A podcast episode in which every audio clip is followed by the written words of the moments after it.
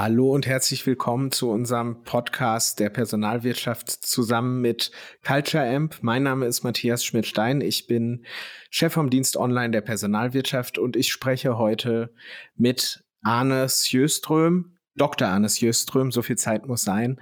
Äh, er hat fünf HR-Vorhersagen für das Jahr 2023 mitgebracht. Bevor wir darauf eingehen, Arne, stell dich doch mal erstmal vor und sag, was du bei Culture Amp machst und für die, die vielleicht Culture Amp noch gar nicht kennen, auch was Culture Amp macht. Sehr gerne. Hallo Matthias. Ähm, vielen Dank, dass wir hier den Podcast äh, gemeinsam machen können. Wie du schon gesagt hast, mein Name ist Arnes Jöström und ich bin Lead People Scientist bei Culture Amp hier in äh, Berlin. Das heißt, mein Arbeitsschwerpunkt ist im Bereich der Organisationspsychologie und angewandten Forschung. Und äh, bei Culture Amp arbeite ich zusammen mit einigen unserer größten Kunden hier in EMEA ähm, und helfe ihnen dabei, ihre Unternehmenskultur aktiv zu gestalten und die Employee Experience, aber auch die Leistung und die Entwicklung ihrer Mitarbeitenden zu verbessern. Für diejenigen, die vielleicht mit Culture noch nicht vertraut sind, wir sind die führende Plattform für Employee Experience, also Mitarbeitererfahrung. Und wir arbeiten mit über 6000 Organisationen weltweit zusammen um das Engagement, die Leistung und die Entwicklung ihrer Mitarbeitenden zu verbessern. Und als People Scientist hast du dich mit deinem Team gemeinsam mit den Trends und Themen für 2023, die Personalabteilung bewegen dürften, äh, beschäftigt. Wie seid ihr dabei vorgegangen? Ähm, wie seid ihr auf diese fünf äh, HR-Vorhersagen, diese fünf Thesen gekommen, über die wir gleich noch näher sprechen werden? Ja, äh, natürlich haben wir auch keine, keine Kristallkugel. Äh, und wie wir wissen, Prognosen sind immer schwierig, besonders wenn sie die Zukunft betreffen. Das hat Nils Boyer schon gesagt. Aber wir haben einen ganz entscheidenden Vorteil. Wie eingangs schon erwähnt, arbeiten wir äh, weltweit mit über 6000 Organisationen zusammen. In verschiedenen Branchen, äh, Organisationen verschiedener Größe. Und das erlaubt uns eben Muster und Trends frühzeitig zu erkennen auf einer aggregierten Ebene, aber natürlich auch in unserer alltäglichen Arbeit mit Kunden sehen wir, welche Themen gewinnen an Relevanz und welche Entwicklungen können sich da schon abzeichnen. Und natürlich lohnt sich auch hier der Blick in die nähere Vergangenheit, wo wir auf Daten zurückgreifen können, wie Organisationen sich den Herausforderungen der Pandemie gestellt haben und welche Auswirkungen das auf äh, die Employee Experience hatte. Ja, jetzt ist die Pandemie nähert sich ja, zumindest die pandemische Phase der Pandemie nähert sich ihrem Ende. Trotzdem ist eine eurer ersten Thesen und Vorhersagen für 2023 ja eine alte Bekannte, nämlich der steigende Fachkräftemangel und die sinkende Loyalität. Wird das 2023 genauso weitergehen wie 2022, weil die ersten Tech-Unternehmen haben ja schon Massenentlassungen angekündigt? Ja, ähm, das ist in der Tat ein, ein, ein interessantes Thema. Natürlich ist trotz der angespannten Lage, wie wir sie sehen und wie du es auch schon richtig erwähnt hast, dass bestimmte Fertigkeiten und einige Branchen trotz des sehr schwierigen Klimas immer noch sehr äh, gefragt sind. Ähm, das heißt, äh, da wird es eine hohe Nachfrage geben, ähm, gerade für äh, Fachkräfte. Was wir aber auch gleichzeitig sehen, ist, dass diese angespannte wirtschaftliche Situation dazu führt, dass Arbeitnehmer kurzfristig einen sicheren Arbeitsplatz äh, vermutlich eine höhere Priorität einräumen ähm, werden. Und hier zum Beispiel können gerade größere Unternehmen ähm, kurzfristig durchaus Attraktivität gewinnen. Wir haben zum Beispiel in unserer eigenen Forschung auch gesehen, dass gerade bei größeren Unternehmen generell das Commitment, die Loyalität etwas größer ausfällt. Sehr wahrscheinlich, weil sie eben mehr Struktur und Sicherheit in der Regel ähm, bieten können. Das heißt, hier kann man vielleicht gerade bei etwas kleineren Organisationen sehen, dass dort der Kampf um äh, Talente noch etwas ähm, härter ausfällt. Aber ähm, hierbei sei auch gesagt, dass die Situation äh, nicht lange anhalten äh, wird. Das kann vielleicht äh, kurzfristig großen Unternehmen vermeintlich mehr Luft schaffen. Ähm, aber sie laufen jetzt auch in Gefahr, vielleicht Beschäftigte einzustellen, die vielleicht nur nach einer kurzfristigen Lösung suchen. Das heißt, sie werben sich vielleicht aus den falschen Gründen, identifizieren sich nicht mit dem, äh, mit dem Unternehmen oder mit der Aufgabe, sondern suchen eben kurzfristig diese Sicherheit. Und das kann natürlich, ähm, wie wir es auch schon im letzten Jahr gesehen haben, dazu führen, dass es vielleicht mittelfristig bis langfristig wieder sozusagen eine Great Resignation 2.0 äh, geben. Das heißt, gerade für größere Unternehmen ist es da auch sicherlich sinnvoll, ähm, zu gucken, ähm, zum Beispiel das Thema der, des Quiet Quitting, also wie sieht es mit der Motivation der Mitarbeitenden ähm, aus? Das heißt, da sollten Unternehmen auch in die Employee Experience investieren und ihre Employee Value Proposition. Ähm, das wird nach wie vor ganz, ganz wichtig sein. Das waren jetzt schon ein paar, äh, ein paar Vorschläge. Lass uns das nochmal am besten von hinten aufzäunen. Ähm, du hast von Employee Experience gesprochen. Was kann sowas äh, beinhalten? Was können Unternehmen da jetzt vielleicht auch Unternehmen, die vielleicht nicht ganz so viel Geld momentan zur Verfügung haben, weil auch die Unternehmen sind ja von den Krisen betroffen, von der Inflation. Was können die vielleicht ja Unternehmen, um die Employee Experience mit wenig Aufwand stark zu erhöhen? Ja, also ich denke mal, äh, vorneweg ist es ganz, ganz wichtig, ähm, den Mitarbeitenden zuzuhören, herauszufinden, was ist wichtig für sie, ähm, was sind die Themen, die relevant für sie sind, äh, was ist wichtig für sie im Unternehmen, um eben auch äh, Talente ans Unternehmen äh, zu binden. das ist also ein ganz entscheidender erster, ähm, erster Schritt. Äh, und natürlich sehen wir auch, dass gerade in dem Klima, äh, was wir zurzeit erleben können, natürlich Organisationen nicht einfach Geld ausschütten können, um Top-Talente zu halten. Das heißt, ähm, diese Herausforderung kann man aber durchaus auch als Chance verstehen. Es zwingt Unternehmen, kreativ zu sein mit den Mitteln, die man hat. Äh, und da bin ich eigentlich relativ optimistisch, dass Unternehmen vielleicht kreativ darüber nachdenken können, wie sie die Employee Experience für ihre Mitarbeitenden äh, verbessern können. Wie gesagt, ein entscheidendes Element ist natürlich auch Mitarbeitenden zuzuhören. Das kann über Befragungen passieren, das kann natürlich aber auch über Einzelgespräche passieren, aber auch zu gucken, wie äh, können wir unsere Mitarbeitenden zu, äh, unterstützen, ohne Mehrkosten zu schaffen. Das kann zum Beispiel äh, daran liegen, Kosten für Mitarbeitende reduzieren, zum Beispiel mehr Homeoffice, um Pendelwege zu sparen. Vielleicht gibt es auch Spielraum für größere Rabatte bei äh, Kantinenessen und so weiter. Ähm, aber natürlich ist es auch wichtig, Mitarbeitende noch nach wie vor im Unternehmen zu fördern und weiterzuentwickeln, wo vielleicht höheres Gehalt oder externe Weiterbildung keine Möglichkeit sind. Ähm, und da kann man gucken, wie man zum Beispiel die Anforderungen der Organisation mit den Motivationen und den Wünschen der Mitarbeitenden in Einklang bringen kann, um sie zusätzlich zu motivieren und ihnen Möglichkeiten innerhalb des Unternehmens zu schaffen. Jetzt hast du ja gerade schon auch Dinge wie Zuschüsse und ähm, Gehaltserhöhungen ähm, angesprochen. Ihr warnt, und das ist eine weitere eurer Vorhersagen oder Thesen, ihr warnt davor, ähm, dass Unternehmen mit der Gießkanne quasi Zuschüsse und Gehaltserhöhungen verteilen, gerade auch Stichwort Inflationsbonus, den ja viele Unternehmen jetzt schon angekündigt haben. Bis zu 3000 Euro dürfen sie ja steuerfrei auszahlen. Die meisten, von denen wir so gehört haben, zahlen nicht die 3000 Euro auf einen Schlag aus, sondern ein paar hundert Euro und vielleicht später dann noch mal mehr. Geht ja bis Ende 2024. Was ist denn das Problem dabei, ähm, wenn alle Mitarbeitenden davon profitieren? Das hört sich ja erstmal ähm, ziemlich fair an. Ja, genau. Also äh, die These soll auch keineswegs bedeuten, dass eine Erhöhung für alle Mitarbeitenden in ähm, den schwierigen Zeiten mit Inflation, steigenden Lebenshaltungskosten keine sinnvoll, äh, sinnvolle Maßnahme äh, sind. Das heißt, Zuschüsse zur Abfederung steigender ähm, Lebenshaltungskosten können in Anbetracht dieser schwierigen Situation durchaus sehr sinnvoll sein. Aber äh, natürlich sollte man nicht die individuellen Leistungen, die Mitarbeitende bringen, dabei vernachlässigen. Das heißt, wenn man Leistungsprämien hat, bei denen vielleicht nicht ganz klar ist, auf welcher Basis sie ausgeschüttet werden ähm, und Zulagen, die nach dem Gießkannenprinzip vergeben werden, dann kann das natürlich die ähm, bei Leistungsträgern dazu führen, äh, zum einen zu einer Verunsicherung und zum anderen aber auch zu einer Unruhe, was dann letzten Endes auch ihre Motivation untergräbt. Das heißt, es kann diese Botschaft senden, Leistung oder Anstrengung lohnen sich nicht und das wirkt sich dann negativ auf die Motivation ähm, aus. Hier lohnt sich ein Blick auf das Konzept der organisationalen Gerechtigkeit, das auf drei, äh, drei Komponenten hat. Zum einen die prozedurale Gerechtigkeit, das heißt, fühlen sich die Verfahren und die Prozesse zur Leistungsbestimmung fair an. Dann die interaktionale Gerechtigkeit, das heißt, ähm, wie war die Qualität der Interaktion mit meinen Vorgesetzten, äh, wurde ich respektvoll ähm, behandelt und wurde meine Stimme innerhalb des Prozesses auch gehört. Und die distributive Gerechtigkeit zuletzt. Und äh, das bedeutet eben, ist das fair, ähm, wer was bekommt. Und gerade wenn man jetzt mit ähm, an, an Leistungsprämien nach dem Gießkannenprinzip denkt, dann wird gerade dieser letztgenannte Aspekt kann durchaus ähm, untergraben äh, werden, was sich dann negativ auf die Motivation von Leistungsträgern ähm, auswirken kann.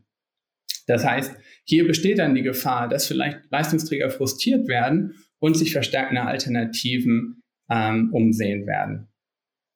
Das heißt, hier ist es ganz, ganz äh, wichtig, klare Kriterien aufzustellen und zu kommunizieren. Das heißt, Offenheit und Transparenz ist ganz entscheidend, ähm, aber auch einen fairen und transparenten Performance-Management-Prozess aufrechtzuerhalten. Wie sieht es denn eurer Beobachtung nach in der Realität in den Unternehmen aus? Haben die verstanden, dass es eben diese verschiedenen äh, Gerechtigkeitsdimensionen, will ich es mal nennen, gibt? Das ist eine, ist eine spannende ähm, Frage. Und ähm, ich denke, da ist natürlich, also zum einen ist ja die Motivation hinter äh, diesen Zulagen und, und versuchen Mitarbeitern in dieser schwierigen Situation zu helfen, die ist da, das ist auch eine gute Absicht. Und ich denke, das sollte man auch machen, wenn man es kann.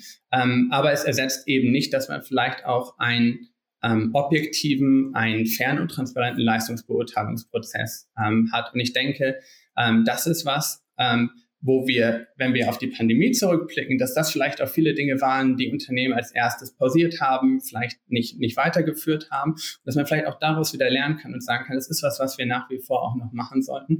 Wir müssen eben gewährleisten, dass unsere Leistungsträger im Unternehmen auch ähm, weiterhin äh, motiviert äh, sind und dass wir vielleicht auch sagen, Anstrengungen können sich ähm, können sich lohnen. Und da hat man natürlich als Unternehmen verschiedene Möglichkeiten. Das heißt, welche Weiterbildungs- und Entwicklungsmöglichkeiten gibt es innerhalb des Unternehmens, vielleicht auch diejenigen, die keine äh, zusätzlichen Kosten erstellen, aber dass man auch eben ähm, sagt, so wie wir vorgehen, das wird transparent äh, kommuniziert werden, was ganz, ganz wichtig ist, um zum Beispiel Leistungsbeurteilung von Mitarbeitenden zu begründen. Das fällt ja traditionell Großunternehmen leichter.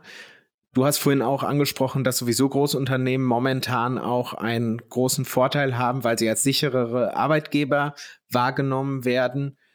Haben da kleine und mittelständische Unternehmen überhaupt noch eine Chance? Na, ich denke, dass ähm, gerade bei größeren Unternehmen ist es vielleicht temporär, dass man ihnen eine größere Sicherheit ähm, zuschreiben ähm, kann, was, wie wir vorhin ja schon besprochen haben, nicht unbedingt mittelfristig auch einen Vorteil darstellen kann. Äh, ich denke, mittelständische und kleine Unternehmen können da vielleicht auch ganz flexibler ähm, sein, vielleicht auch wie Aufgaben verteilt werden, was dann wieder neue Weiterentwicklungsmöglichkeiten für Mitarbeitende schafft, die sie auch motivieren und ihnen vielleicht auch verdeutlichen, es lohnt sich Teil des Unternehmens zu sein. Ähm, das Unternehmen hat eine Zukunft und ich denke, ähm, da ist es nicht automatisch, dass kleinere Unternehmen Schwierigkeiten oder mehr Schwierigkeiten als größere haben werden mittelfristig. Das mag vielleicht kurzfristig so sein, dass, äh, wie gesagt, größere Unternehmen an Attraktivität gewinnen äh, aufgrund der Sicherheit, aber dass das vielleicht auch nur darauf basiert, ähm, auf der Sicherheit oder vermeintlichen Sicherheit, aber nicht wofür das Unternehmen eigentlich steht und was Mitarbeitende vielleicht auch längerfristig an das Unternehmen bindet. Das heißt, kleine und mittelgroße Unternehmen sollten jetzt die spezifischen Vorteile ihrer Größe herausstellen, so in Personalmarketing, im Employer Branding? Ja, absolut. Ähm, es lohnt sich für Unternehmen, diese Vorteile herauszustellen äh, und zu sehen, was sind, und nochmal, um auf das Thema ähm, äh, Employee Listening, also den Mitarbeitenden zuzuhören. Was sind diese Dinge, die entscheidend sind für unsere Mitarbeitenden? Wo schneiden wir vielleicht auch besser ab als andere Unternehmen? Wie können wir das herausstellen, was natürlich dann auch wieder Talente, äh, was hilft, Talente zu finden, aber auch Talente ans Unternehmen ähm, zu binden? Ich denke, da haben äh, kleine bis äh, mittelgroße Unternehmen auch Vorteile, die sie auf jeden Fall jetzt gerade herausstellen ähm, sollten, wenn es zum Beispiel auch um Dinge geht wie Flexibilität in der Arbeit, von dem wir wissen, dass es etwas ist, das Mitarbeitende sehr schätzen, insbesondere äh, nach der Pandemie. Die ersten drei Themen aus den Vorhersagen und Thesenkatalog, den Dr. Arnes Jöström mit seinem Team bei Culture Amp entwickelt hat, haben wir jetzt besprochen. Das waren zum einen der steigende Fachkräftemangel und die sinkende Loyalität, womit sich HR-Abteilungen äh, auseinandersetzen müssten 2023.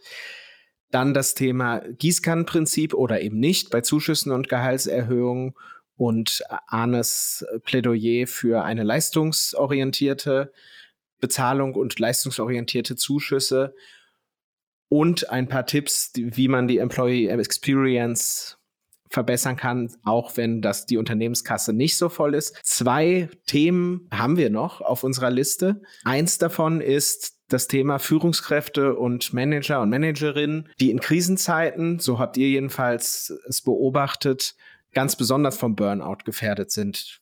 Wie kommt das? Ja, das ist äh, natürlich ein Thema, was wir auch schon in der Pandemie äh, beobachten konnten. Das heißt, in Krisenzeiten äh, wenden sich Mitarbeitende verstärkt an ihre äh, Vorgesetzten, an ihre Managerinnen und Manager und erwarten natürlich auch schwierig, äh, Unterstützung in diesen schwierigen Zeiten. Das heißt, zum einen müssen äh, Führungskräfte auf praktischer Ebene Lösungen anbieten, aber auch auf emotionaler Ebene äh, beraten und Unterstützung äh, leisten. Und diese zusätzliche Erwartung setzt sie natürlich auch unter einem erhöhten Druck aus. Zum einen natürlich die Anpassung, die die Situation erfordert, ähm, selbst zu bewältigen, das heißt ihre eigenen Unsicherheiten zu navigieren und zum anderen natürlich die Mitarbeitenden ähm, zu äh, unterstützen. Aber ist das nicht ein Stück weit der Job eines Vorgesetzten oder einer Vorgesetzten, den Stress und die Belastung von, von den Mitarbeitenden abzuhalten?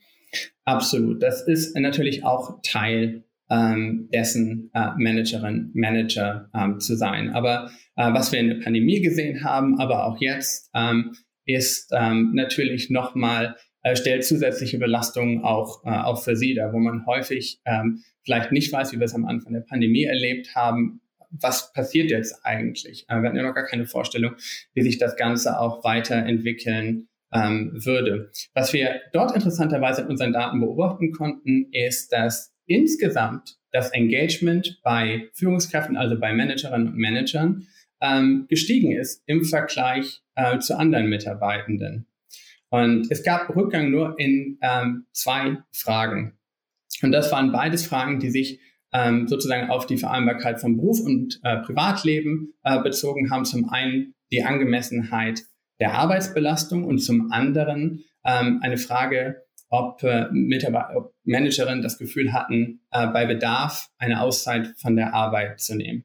Das sind die einzigen beiden Fragen, die einen erheblichen Rückgang ähm, erlebt haben. Jetzt kann man natürlich überlegen, naja, jetzt ist es nicht paradox. Auf der einen Seite sehen wir, dass das Engagement von Managerinnen und Managern steigt. Auf der anderen Seite sehen wir, dass das Gefühl der Arbeitsbelastung ähm, ähm, da ist, ähm, ob das nicht paradox ist. Wir können das zusammenhängen. Aber wenn man das Ganze sich ansieht, also wozu soll es denn führen, wenn auf der einen Seite ich sehr engagiert bin, ich für mein Team da äh, sein möchte und das Team unterstützen will, aber gleichzeitig nicht den nötigen Ausgleich finde, dann kann das natürlich mittelfristig auch Konsequenzen haben und vielleicht sogar zum Burnout ähm, führen.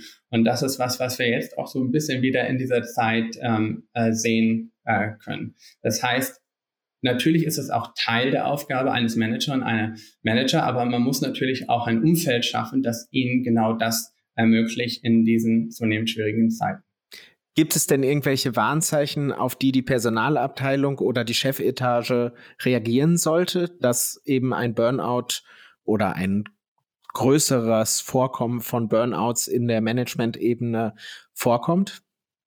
oder bevorsteht? Ähm, natürlich ist es hier auch wieder wichtig, im Prinzip ähm, zu gucken, zum einen über sowas wie Einzelgespräche, die Managerinnen und Manager natürlich auch haben mit ihren Vorgesetzten, ähm, aber auch äh, Mitarbeiterbefragung, um herauszufinden, wie sieht es überhaupt ähm, aus ähm, ähm, in unserem Unternehmen äh, und sich vielleicht auch speziell die Werte für diese bestimmten Personengruppen anzusehen. Das gibt schon mal Hinweise darüber ähm, wie sich Mitarbeiter fühlen, was ihre Sorgen, vielleicht auch Nöte und, und ähm, Ängste in dieser Situation sind, wo man dann natürlich auch wieder von ableiten kann, was können wir vielleicht machen, um ähm, sie darin zu unterstützen, dass sie auch dann wieder ihre Teams unterstützen ähm, können, weil wir auch wissen, dass Managerinnen sehr, sehr entscheidend für das Engagement, für die Motivation ihrer Mitarbeitenden ähm, sind. Deswegen, dass hier vielleicht auch nochmal einen besonderen Stellenwert erhält.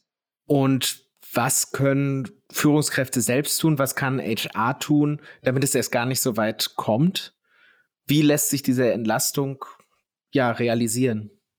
Ja, ich glaube, da gibt es ähm, verschiedene Dinge, die man hier ähm, machen kann. Also zum einen ist es natürlich wichtig, dass äh, Führungskräfte auch eine Eigenfürsorge vorleben. Ähm, das heißt, wenn sie ihrem Team zum Beispiel in diesen Sachen sagen, es ist wichtig, dass man auch auf sein, ähm, äh, auf sein Wohlbefinden, also Wellbeing äh, achtet in diesen Zeiten, dass sie genau auch das äh, vorleben, weil sonst kann das ja sehr unterschiedliche Botschaften senden, wenn man zum Beispiel sieht, dass äh, der die eigene Vorgesetzte äh, noch spät arbeitet und, äh, und E-Mails versendet, ähm, aber selbst immer gesagt bekommt, man soll darauf achten. Ähm, dann ein ganz entscheidender Punkt ist natürlich auch ein Umfeld zu schaffen, ähm, in dem es okay ist, ähm, sich mitzuteilen, wo sich Mitarbeitende psychologisch sicher äh, fühlen, wo man sagt, naja, jeder kann sich mitteilen, ähm, achten aufeinander, äh, wo es aber auch okay ist, vielleicht Fehler ähm, zu machen. Wir zum Beispiel bei uns im Unternehmen haben zum Beispiel einen Slack-Channel, äh, Yay, we failed. Also, juhu, wir sind gescheitert, in dem Mitarbeitende und natürlich auch Managerinnen, Manager ermutigt werden, äh, Misserfolge und die daraus gezogenen Lernen auszutauschen. Ähm, das heißt, je mehr sich auch ähm, Führungskräfte öffnen, so mehr kann sich auch das Team ähm, öffnen. Also dieses psychologisch äh, sichere Umfeld ist, ist ganz, ganz ähm, entscheidend. Und dann kann man natürlich im Hinblick äh, darauf, ähm, wo vielleicht Manager und Manager sich unsicher sind, okay, wie, wie mache ich eigentlich bestimmte Dinge, wo sind vielleicht bestimmte Schwachpunkte, ähm, wo kann ich mich verbessern? Da kann man zum Beispiel auch helfen mit äh, einer Feedback-Befragung, also 360-Grad-Feedback, um zu finden, okay, ich kann selbst überprüfen, was ich denke, wo ich vielleicht ganz gut drin bin oder nicht und eben diese äh, Dinge aufzuzeigen, dass sie auch an sich arbeiten können, ähm, wäre eine andere Möglichkeit. Aber das Wichtigste ist vermutlich erstmal, dass sich die Unternehmen dem überhaupt bewusst werden, dass hier ein Problem existiert. Absolut. Ähm, das ist ganz, ganz wichtig zu wissen. Ähm, und das fängt natürlich damit an, ähm, Mitarbeitenden zuzuhören, zu wissen, wo drückt der Schuh, ähm, wie geht es der Belegschaft, ähm, was sind ihre Sorgen, wo sehen wir vielleicht äh, Dinge nicht so laufen, dass man eben da auch ähm, ganz gezielt Maßnahmen ergreifen äh, kann. Und wenn wir mit diesem Podcast dazu beitragen können, dass sich Unternehmen eben dieser Probleme ähm, bewusst werden, ist das ja umso besser. Wir haben noch einen letzten Punkt auf unserer Liste, ähm, den du vorhin schon mal am Rande angesprochen hast. Wir hatten ja im letzten Jahr war eins der großen Themen in der Personalarbeit die Great Resignation, vor allen Dingen in den USA. Ihr sagt jetzt, wie du vorhin schon gesagt hast, zumindest eine temporäre Phase ähm, voraus, in der aufgrund der vielen Krisen, die wir haben, Corona, Ukraine-Krieg, ähm, Inflation, Klimakatastrophe, was sonst noch vielleicht alles kommt. Ähm, ihr sagt voraus, dass deshalb viele Arbeitnehmer sich an ihren sicheren Arbeitsplatz klammern. Aber das ist nur eine Phase, hast du ja vorhin schon gesagt. Hm. Genau, ähm, sehr richtig. Also wie du schon erwähnt hast, die angespannte wirtschaftliche Lage ähm, führt dazu, ähm, dass einige Unternehmen leider dazu gezwungen werden, Entlassungen vorzunehmen. Wir haben das, äh, wir sehen das tagtäglich gerade in der Tech-Branche. Äh, ähm, andere Unternehmen äh, gibt es einen Einstellungsstopp. Und äh, natürlich in diesen unsicheren äh, Zeiten ist der Wunsch bei Arbeitnehmern natürlich generell stärker, ähm, einen sicheren Arbeitsplatz zu haben. Und das kann dazu führen, kurzfristig, dass sie sich an einen Arbeitgeber ähm, klammern. Und das kann wiederum dazu führen, dass vielleicht äh, das Unternehmen kurzfristig einen stärkeren Einfluss auf die Mitarbeitenden ähm, hat, wenn sie bestimmte Dinge vielleicht durchsetzen wollen. Ähm, aber ich denke, das wird nicht langfristig sein. Wir haben was ganz Ähnliches ähm, am Anfang der Pandemie erlebt. Ähm, was wir da gesehen haben in unseren Daten ist, dass die Fragen zur äh, Mitarbeitendenbindung, also ob sich Mitarbeitende auch noch in zwei Jahren im Unternehmen sehen und ähm, wie häufig sie darüber nachdenken, ähm, das Unternehmen zu verlassen, dass wir da eine Steigerung wahrgenommen haben. Äh, das heißt, in diesen unsicheren Zeiten war der Wunsch, in dem Unternehmen zu verbleiben, ausgeprägt. Aber wir alle, und das hattest du ja auch erwähnt, haben dann auch gesehen, äh, nachdem sich die Situation ähm, verbessert hat und der Markt geöffnet hat, dass wir dann eben die Great Resignation hatten, wo viele Mitarbeiter das Unternehmen äh, wiederum verlassen haben. Ähm, also das heißt, wo wir jetzt vielleicht äh, zumindest in einigen Branchen verstärkt sehen, dass ähm, ähm, Unternehmen mehr, äh, mehr Macht haben, ähm, wird das Pendel irgendwann wieder ähm, in die andere Richtung ähm, schwingen. Ähm, das heißt, wenn es wieder mehr Stellen verfügbar werden, ähm, und dann kann es durchaus sein, dass wir eine Massenbewegung sehen, wie wir es vorher schon gesehen haben, also eine Great Resignation 2.0. Und das ist was, was Unternehmen jetzt in dieser Phase natürlich bedenken müssen. Ähm, und Mitarbeitende werden auch daran denken, wie sie von dem Unternehmen in diesen Zeiten behandelt wurden. Ähm, und ähm, hier ist es ganz, ganz wichtig, auf die Mitarbeitenden einzugehen, wenn man sie langfristig halten äh, möchte. Was wir auch in unserer Forschung natürlich gesehen haben, deswegen ist das keine Überraschung, ist, dass ähm, Mitarbeitende in Unternehmen, wo Entlassungen stattfinden, wo das Unternehmen die Mitarbeitendenzahl ähm, äh, sinkt, ähm, dass wir dort auch einen Rückgang von sechs Prozent sehen, ähm, ob sie sich selbst weiterhin im Unternehmen sind. Das heißt, Fluktuation führt zu Fluktuation. Und deswegen müssen gerade Führungskräfte offen und ehrlich ähm, darüber sprechen ähm, und den Mitarbeitenden zuzuhören und ihnen auch zu verdeutlichen, ähm, zu verstehen, wofür sie eigentlich in dem Unternehmen bleiben. Also wirklich an der Employee Experience arbeiten, aber auch an der EVP, also der Employee Value Proposition des Unternehmens, gerade in diesen schwierigen Zeiten. Das heißt, ihnen eine Perspektive bieten.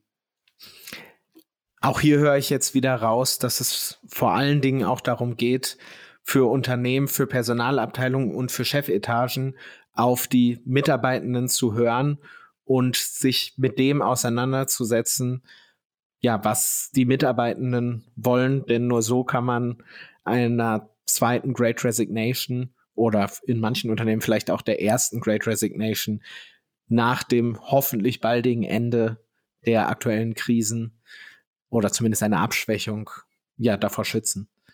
Ja, ab, absolut. Ähm, Gerade jetzt ist die Zeit, ähm, auf die Mitarbeitenden ähm, einzugehen und vielleicht auch gerade lernen daraus zu ziehen, was wir in den letzten drei Jahren ähm, beobachtet haben äh, und das anzuwenden. Wir wissen die Dinge, die für Mitarbeitende wichtig sind. Das heißt, äh, eine Transparenz, wie man über die Dinge kommuniziert, den Mitarbeitenden zu verdeutlichen, den, den Stellenwert, den sie auch im Unternehmen haben, aber auch Dinge wie Weiterentwicklungsmöglichkeiten innerhalb des Unternehmens ähm, zu schaffen, von dem wir wissen, dass es ein ganz, ganz wichtiger Grund ist, warum Mitarbeiter in ein Unternehmen beitreten oder ein Unternehmen ähm, verlassen. Aber auch gerade jetzt in diesen Zeiten äh, zu gucken, dass ähm, man offen äh, und ehrlich über die Situation kommuniziert, auch wenn es schwierig ist, ist ganz, ganz entscheidend.